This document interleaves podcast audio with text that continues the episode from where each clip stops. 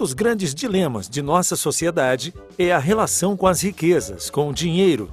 Mas, para encontrar as respostas para estes paradigmas, temos que olhar os ingredientes formadores e os valores encontrados em nosso meio. Somos regidos por dogmas cristãos e muita desigualdade social.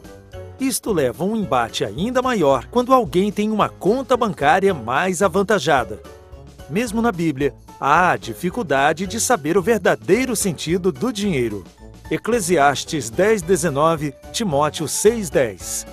Além de todos estes panoramas culturais e religiosos, o palco de nossas vidas se passa em uma região do mundo onde os valores socialistas e marxistas estão incrustados em nosso DNA.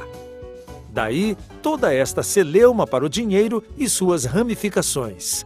Entretanto, o que é dinheiro? A pergunta é bem interessante, pois o dinheiro é nada mais que um valor humano. Como?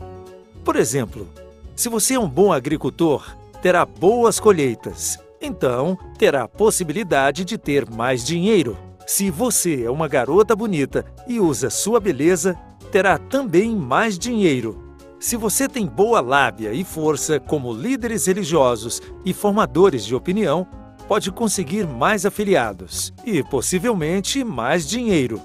Resumindo, dinheiro é uma materialização de algo que você é bom.